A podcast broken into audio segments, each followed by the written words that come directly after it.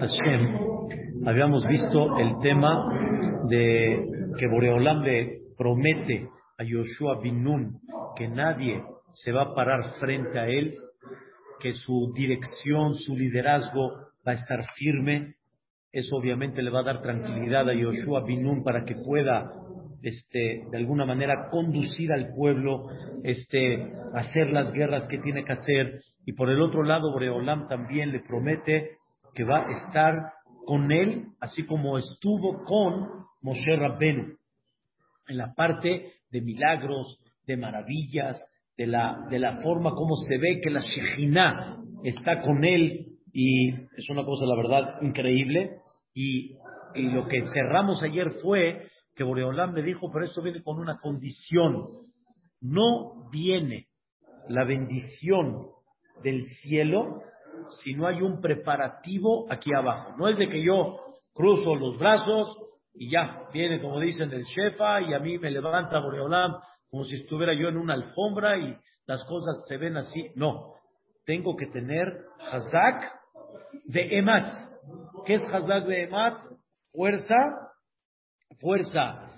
Hay dos explicaciones. La que explica el Malvim, Hazak significa que tiene que tener el comienzo de tener esa, esa valentía, ¿sí? De hacer, de luchar, de guerrear, de estar con el liderazgo delante del pueblo. O sea, tienes que poner, vamos a llamar de tu parte, de emat, es cuando hablamos de que se queda ya en el corazón, que así se queda la conducta todo el tiempo. Eso es el concepto hazak de emat de que la persona del comienzo, de emat significa que la persona lo continúe todo el tiempo. El comienzo es la primera parte y mantenerlo significa ya tenerlo en el corazón y eso significa emat.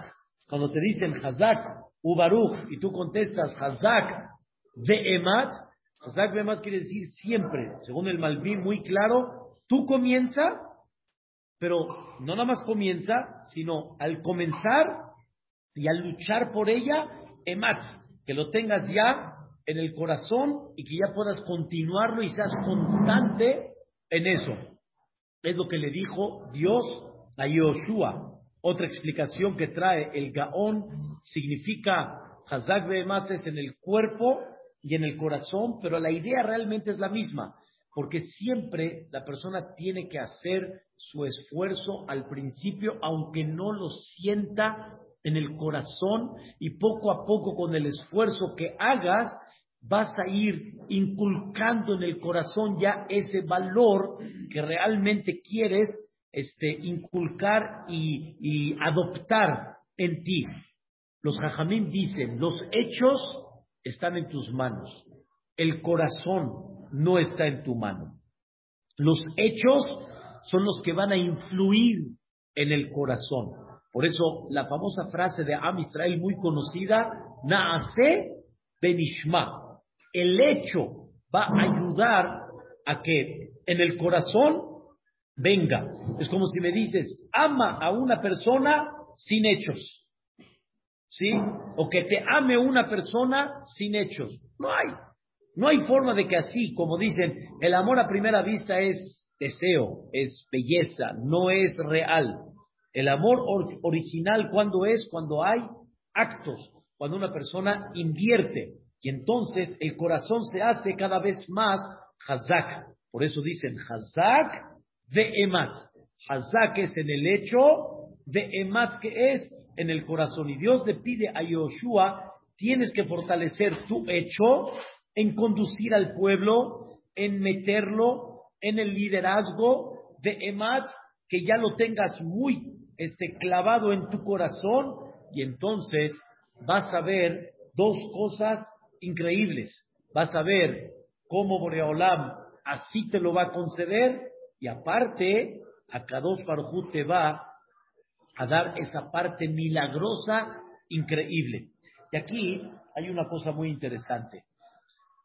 Número uno, le dijo Dios a Yoshua, Atatan Ta'am. Tú eres el que vas a, darle esta herencia al pueblo.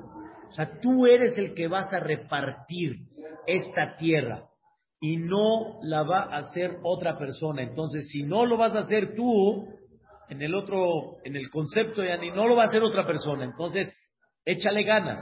Es como Dios le dijo a Moshe, si tú no vas a ir a Mitzrayim, no voy a mandar a otro. Entonces, te tienes que reforzar y tienes que hacerlo y tienes que entender que en ti está la salvación, en ti está la herencia al pueblo. Y aparte, como yo le juré a los patriarcas, Abraham, Isaac y Jacob, yo le juré darle esta tierra, mi palabra se va a cumplir. Entonces nada más, haz lo que tienes que hacer. Y las cosas van a salir. Hay veces la persona puede llegar a sentir, no soy capaz, no tengo la, la, la no, no tengo yo la, este, las herramientas para llevarlo a cabo. Dice Dios, cuando ya prometí y te digo que lo tienes que hacer tú, se va a cumplir. Nada más, échale ganas y las cosas van a salir. Nunca estés pensando en el resultado. El resultado lo, lo, lo defino y lo determino yo, dice Boreolam.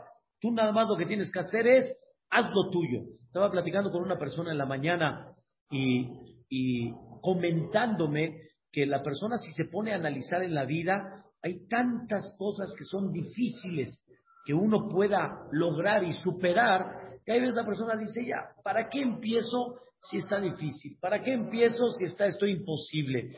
Y de forma natural, el mundo como está, no está nada sencillo poder lograrlo. Entonces, sabes que ya, como venga, venga.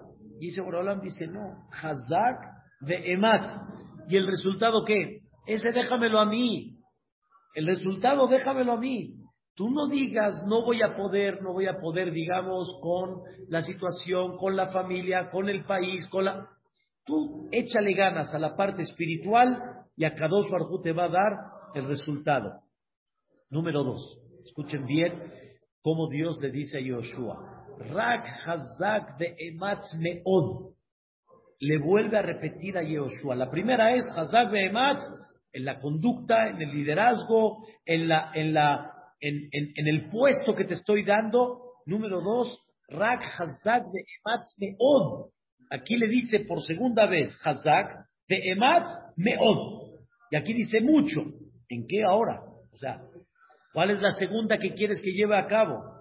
Dice Dios, Lishmor la azot la Torah, Asher tzidecha Moshe Avdi. Vean la segunda tan impactante.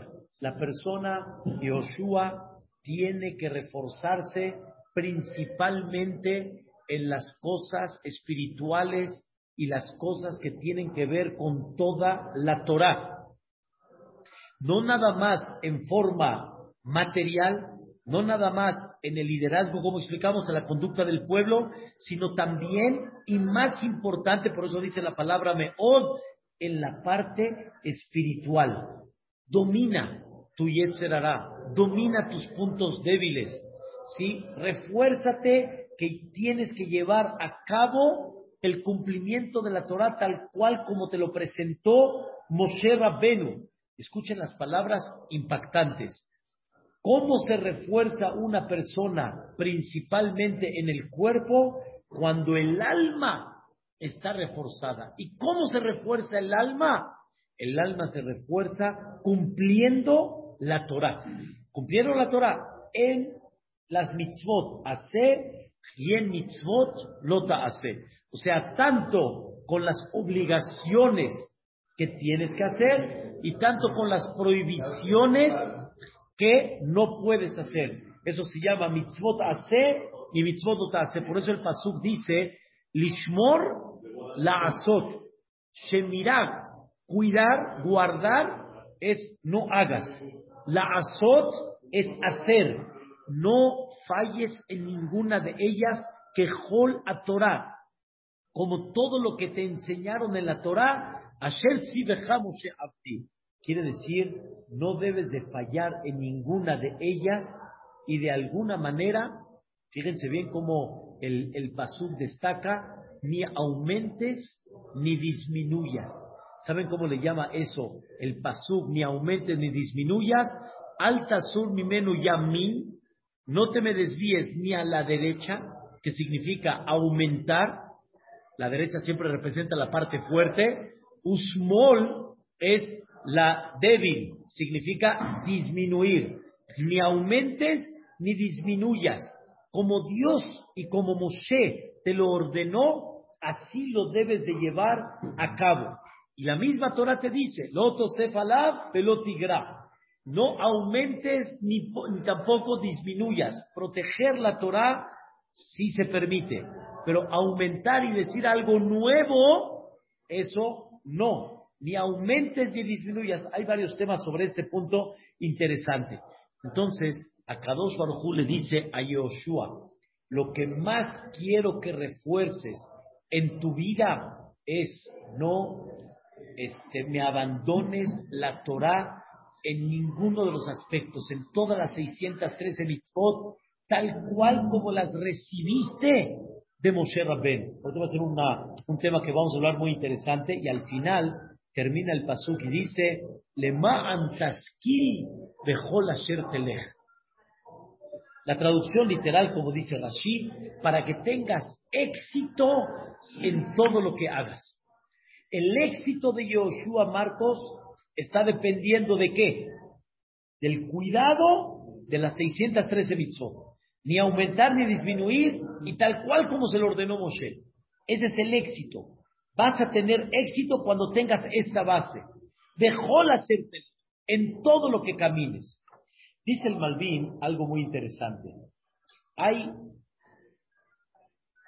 un punto muy, eh, o más bien dicho, una definición increíble que se le llama atzlaha, éxito. Toda persona cuando escucha esta palabra se figura cada uno en donde él quisiera tener éxito. ¿sí? Por ejemplo, ¿tienes éxito en el negocio? la persona siente ojo. ¿Por qué? Porque ya está tranquilo. Tiene sari, tiene casa, tiene comida, tiene para, para vestir, tiene para viajar. Se siente la persona en ese punto, se siente qué? Éxito. Pero con los hijos, híjole. O con los hijos bien, pero con la parnasano. O con la esposa muy bien, con los hijos bien, con la parnasá no. Con la parnasá bien, con los hijos bien, con la esposa no. cada detalle en la vida cuenta. ¿No es así, Marcos? Y hay veces en tu vida particular, de alguna manera, va bien, pero el país, híjole, difícil. ¿Sí? El gobierno, la seguridad, etcétera. ¿Cuántas cosas quieres que te dé que la persona quisiera tener éxito en todas, en el país que vive, la familia que tiene, los hijos, la pareja, y la familia incluye, me refiero, de ambas partes, Parnasá, salud. Hay muchas cosas que la gente siente que sin ellas se considera que fracasó, no se considera que tuvo éxito.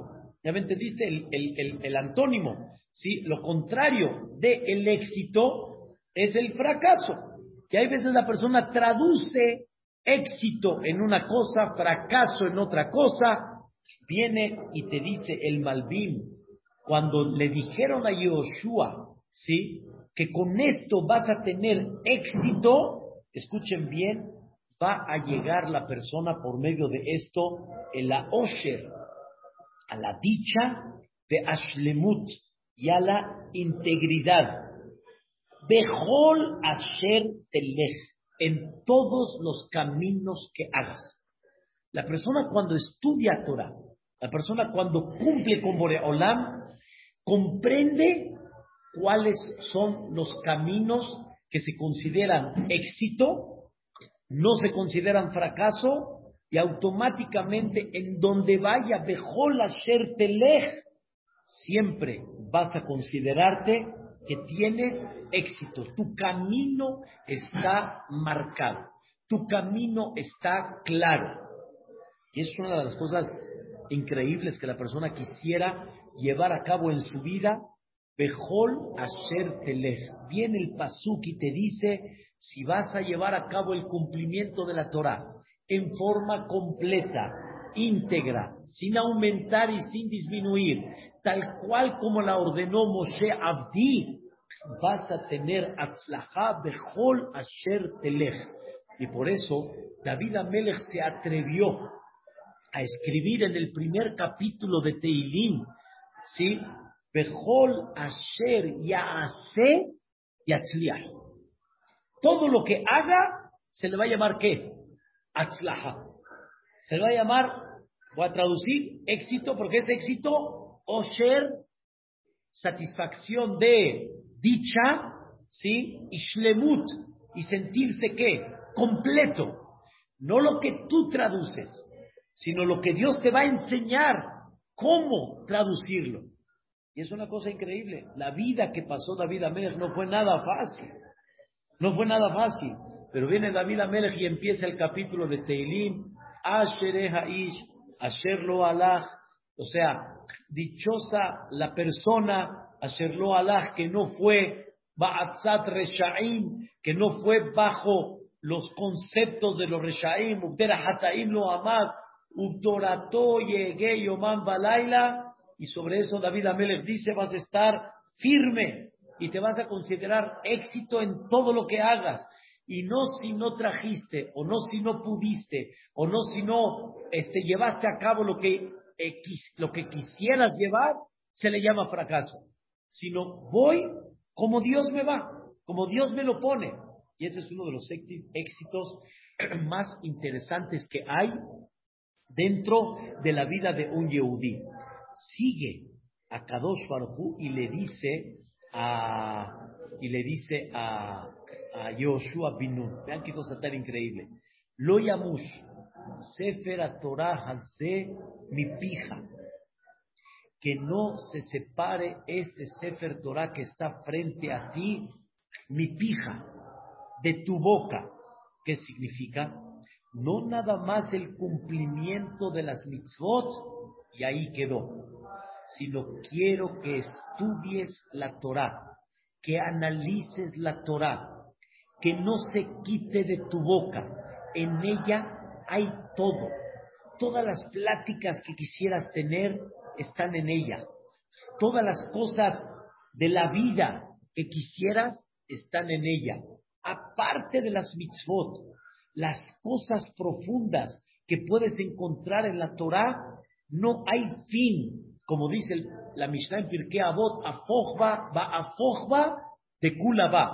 Dale vuelta a la Torah y dale vuelta y en ella vas a encontrar todo. Conducta, finura, dirección, mitzvot, prohibiciones, consejos, todo lo que quieras vas a encontrar en esta Torah.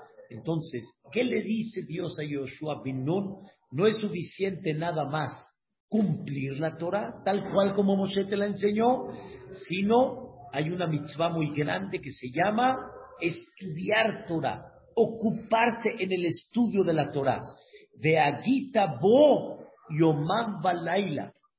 Y vas a analizarla con tu mente Yomam Balaila. Quiere decir el día y la noche. ¿Y cuál es el objetivo de todo esto?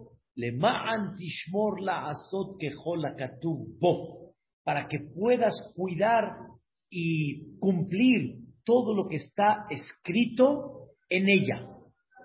Voy a explicar un poquito este concepto a qué se refiere, porque realmente la Torah, así como está escrita, hay muchas cosas que todavía están abstractas y que necesitas analizarlas y al analizarlas vas a comprender y vas a entender a qué se refirió, cuál fue el punto que Dios quiso enseñar en esa Torah.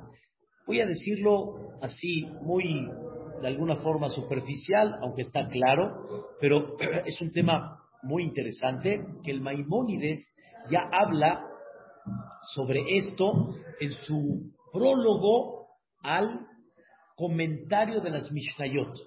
Y dice el Maimónides así. Dice, Moshe Rabbenu enseñó dos cosas que fueron directas de Moshe, fueron muy claras y sobre ellas dice el Maimónides, no cayó ninguna discusión en nadie.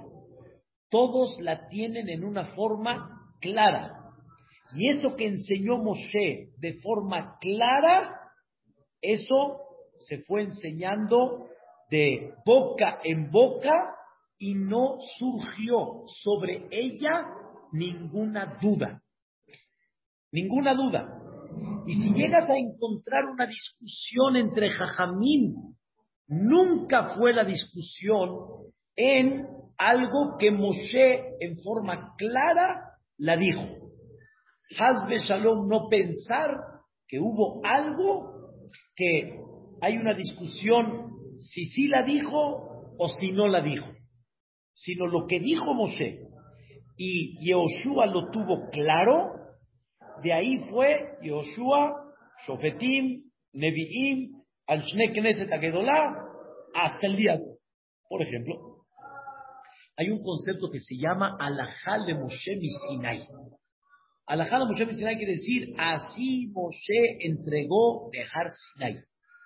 Por ejemplo, el tefilín cuadrado, el tefilín negro, las correas negras. En eso, hasta ahorita, no hay ninguna discusión y no hubo una discusión sobre eso. Así es. Alajal Moshe Sinai. Y así lo llevaron a cabo todo el tiempo. ¿Ok? Es una cosa que la tenían clara. No había duda sobre ella. Yoshua la tuvo clara y de ahí en adelante todo quedó seguro. Y Alajal Moshe Sinai no hay absolutamente ninguna insinuación en la Torah sobre eso. No hay ninguna insinuación. Busca en toda la Torah una insinuación, una indirecta que el tefilim es negro, no lo vas a encontrar. No lo vas a encontrar. Pero sobre eso no hay discusión. Hasta, hasta el más alejado, cuando se pone tefilín, sabe que el tefilín cómo es. Negro. ¿Estamos de acuerdo?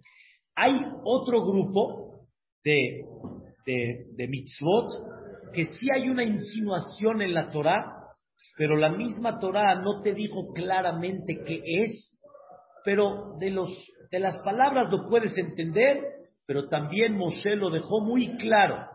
Por ejemplo, dice el Maimónides, el etrog. Nunca se levantó una discusión que ese peri etzadar que la Torah te dice, peri etzadar, sea limón, o sea, este, granada, otro tipo de fruta.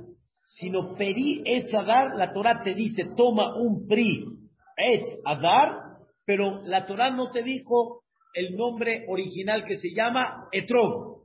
Pero sin embargo, no hay sobre eso una duda que eso es un etrog. Todo mundo, el que toma, ¿qué toma? Etrog. No vas a ver que alguien va a tomar qué? Naranja, ni mandarina. Etrog es etrog. Igualmente la das. Puede ser que no tomen una das muy kasher, pero todo mundo sabe que el adas es adas. Pero la Torah no dijo adas, la Torah dijo Ba'anaf etz abot. Es lo que dijo. ¿Qué es anaf etz abot? No sé, pero yo sé que Anaf Etzavot, ¿qué es? Adás. Y eso seguro lo enseñó Moshe. Y, ese tipo de ejemplos, como otros más, la Torah insinúa, aunque la Torah no te dice claro qué es, pero ahí sí tienes una insinuación de la Torah, qué es lo que tiene que ser. ¿Estamos de acuerdo? Es, algo clarito como el agua. Shabbat. Shabbat, la Torah te dice no hagas melajá. ¿Qué es melajá? No hay discusión a las 39 melajot que, que, hay que guardar en Shabbat. ¿Cuáles son las 39? Están divididas en cuatro grupos principales, pero nadie discute que son 39 melajot. ¿Quién te lo enseñó eso? Moshe En eso no hay discusión. Son 39 melajot. ¿Cuáles son las 39 que hay? Este, esta, esta, esta, esta, que no hay discusión, que esas son. Y eso es lo que Moshe le enseñó al Am Israel. ¿Estamos de acuerdo? Esas son dos, dos, dos grupos principales que hay. ¿Alguien discute que el bar mitzvah es a los 13 años? No. Todo lo que es de Moshe hasta aquí, nadie tuvo confusión qué es. Nadie. Y eso quedó como muy claro, muy, muy claro. Pero sin embargo, escuchen qué interesante, hay muchas cosas que no dependen del momento, sino dependen cuando se vayan dando. Por ejemplo, dice la Torah, mi la mishpat. Si se va a ocultar de ti algo en el juicio, ben dam le dam, ben din le din, ben nega le nega, dibre ribot bishareja. Se despiertan cosas que no Moshe Rabbenu las entregó. No las entregó Moshe Rabbenu. ¿Por qué no las entregó? Voy a dar un ejemplo del más este, pashut, del más sencillo. ¿Había internet en la época de Moshe? No. ¿Había luz eléctrica en la época de Moshe? No. Entonces Moshe no la entregó. Moshe no habló de eso. Son cosas que se van presentando en cada generación. Y también todos los juicios que hay escuchen bien, de economía, de, comercio, de daños y perjuicios. Hay muchas cosas que Moshe Rabenu no las entregó. Él no se puso a, describir todos los casos que se pueden presentar en el, ¿entiendes? Él dejó, escuchen bien, ¿eh? él dejó la regla, pero no dejó los casos. Y ahí a Kadosh Barhu le dijo a Moshe que le diga al Am Israel que eso lo van a ir decidiendo, escuchen bien, el Bedín. El Bedín.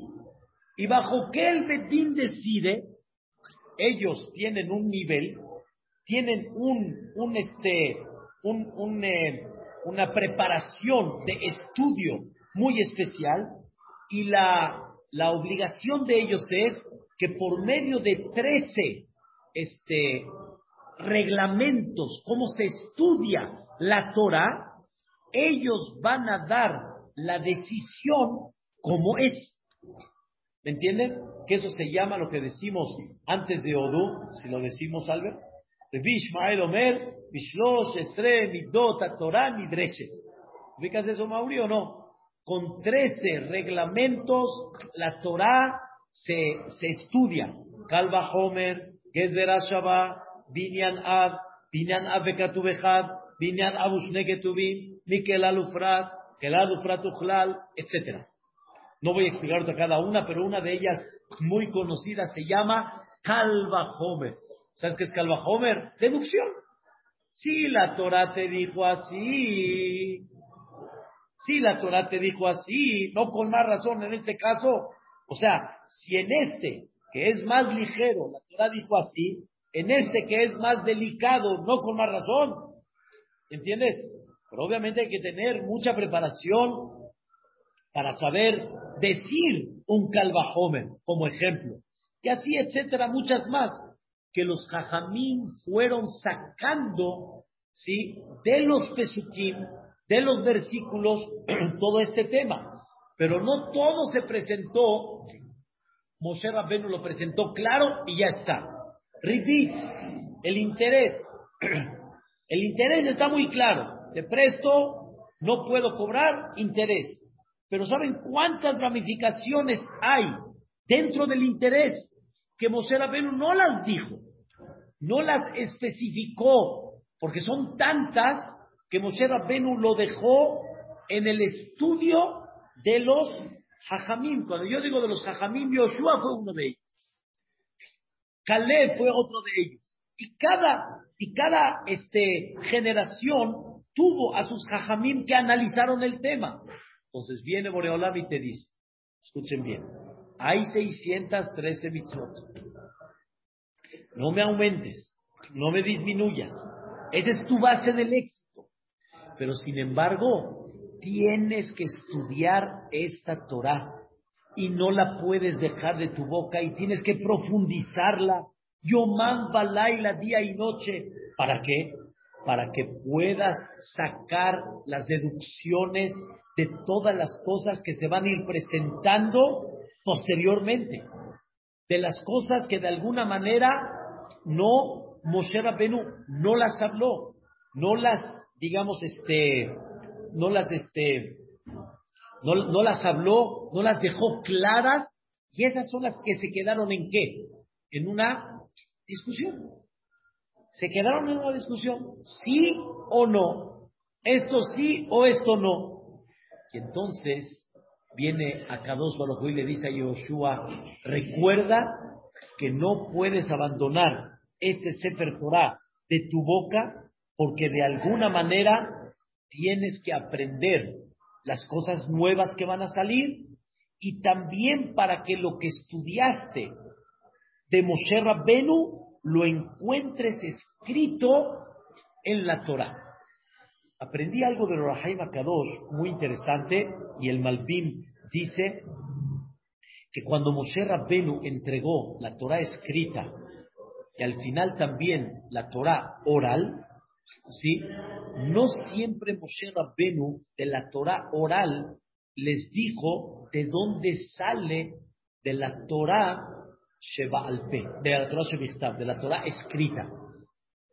O sea, Moshe entregó una, una, una, una serie de Torah Sheba Alpe, de alajot, de leyes, de musar, de, de conducta, de midot, de de forma de tener humildad, etcétera. Todo Boreolam lo entregó, Moshe Rabbenu lo entregó, pero no todo Moshe Rabbenu lo explicó de dónde sale de la Torah Shebichtav, de la Torah escrita.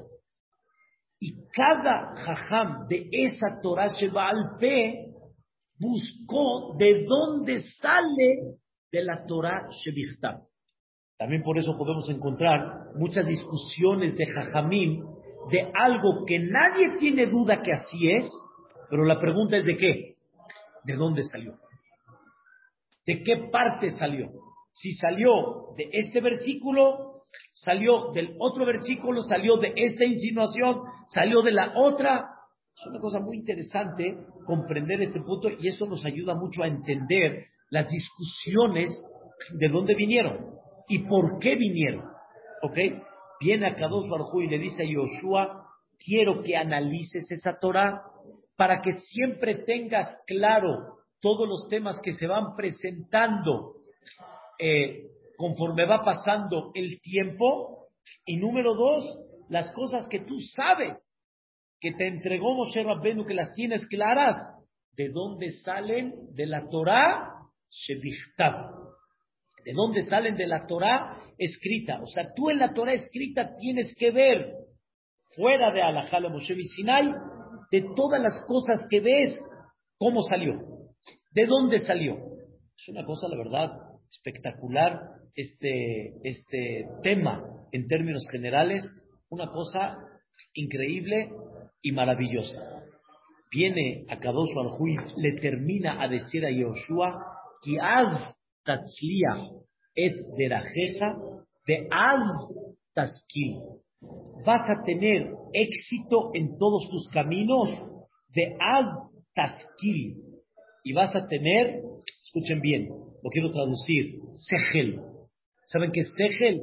Vas a tener criterio. Criterio. Dice el Malvin algo fascinante. Hay gente que nace con un criterio tan claro en su vida, tan este, este, profundo en su vida, que él entiende qué camino escoger todo el tiempo. ¿Por medio de qué? El segel. El segel te ayuda a que ese es el camino, lo tienes claro, conciencia y claridad. Claridad en la vida. Hay gente que está así confusa y por eso está nerviosa.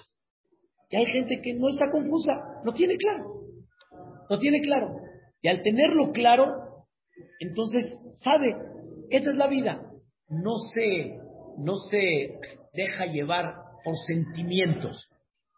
El tiro al blanco lo tiene perfecto.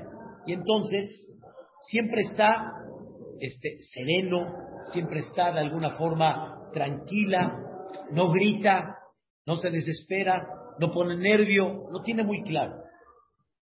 Y hay gente, escuchen bien la palabra, que tiene el mazal y donde va le sale bien.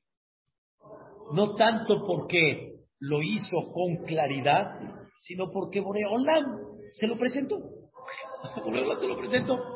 O sea, puede ser una persona que en su claridad no esté tan este, perfecta, pero sin embargo, en lo que él quiso llegar, llegó por el mazal. Eso se llama atzlaha.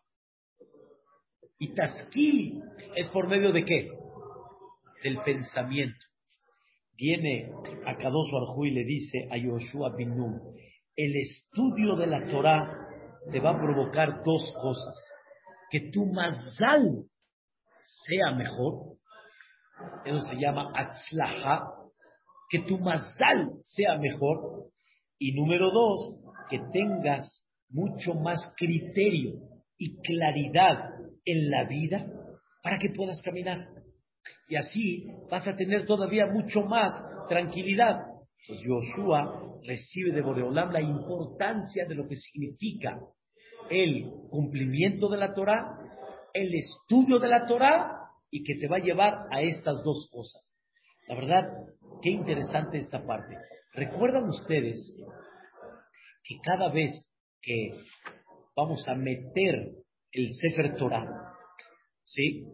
Antes de meterlo en Musaf, antes de meterlo en Musaf de Shabbat, ahí decimos estas últimas palabras.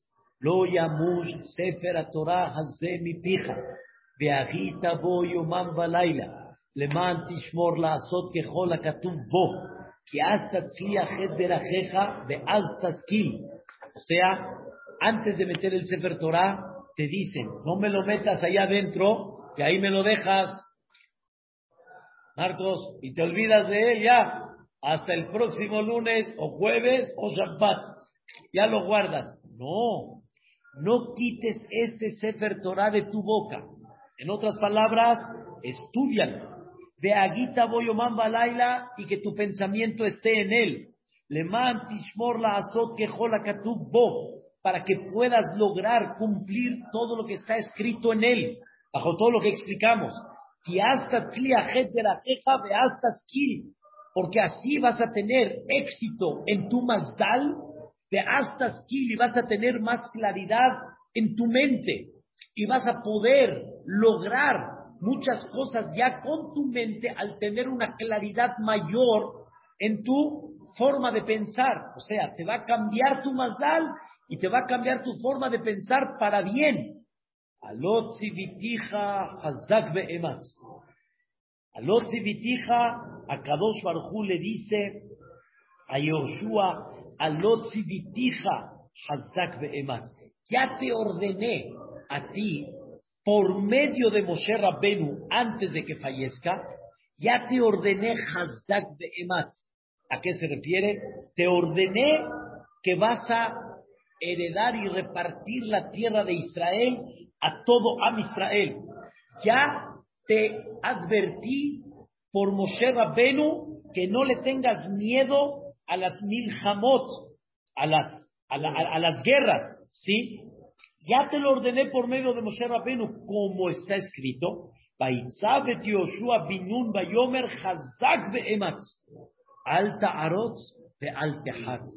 No tengas miedo, no, no te desmoralices.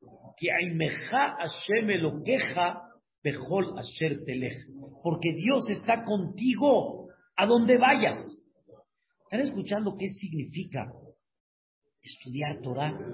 ¿Qué significa sentarse a profundizar en la Torah? Esto significa de una manera éxito claridad, mejor comprensión en la vida y eso le da a la persona una protección donde dicen alta arotz de hat.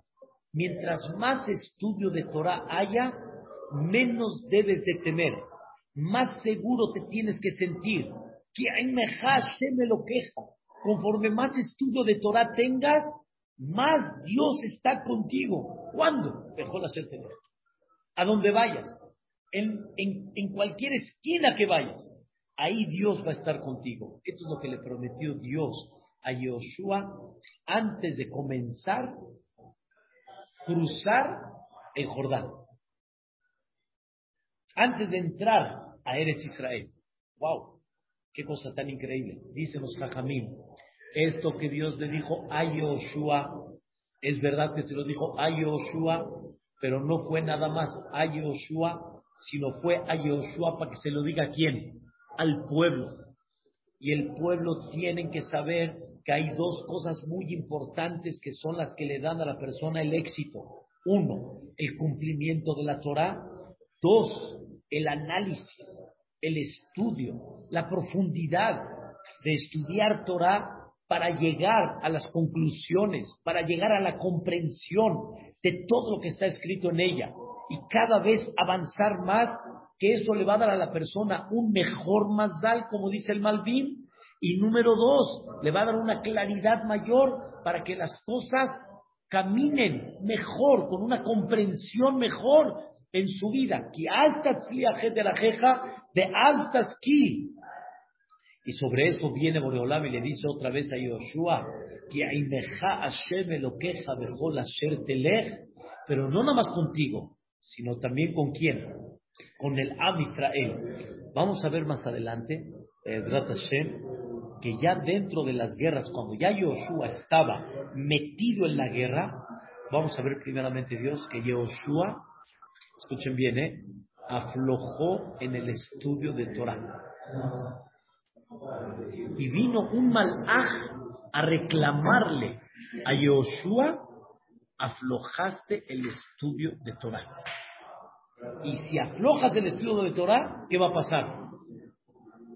aflojas el éxito, aflojas el mazdal, aflojas el lemantaskil. Y vino un malaj y le reclamó y le dijo a Yoshua, dijo Yoshua al malaj, ¿a qué viniste? Le dijo, vine al estudio de Torah. Y a eso Yoshua reforzó él y al pueblo en el estudio de la Torah Kosha. Una cosa maravillosa de lo que representa realmente el estudio de Torah. No hay que aflojar hay que echarle ganas, hay que seguir.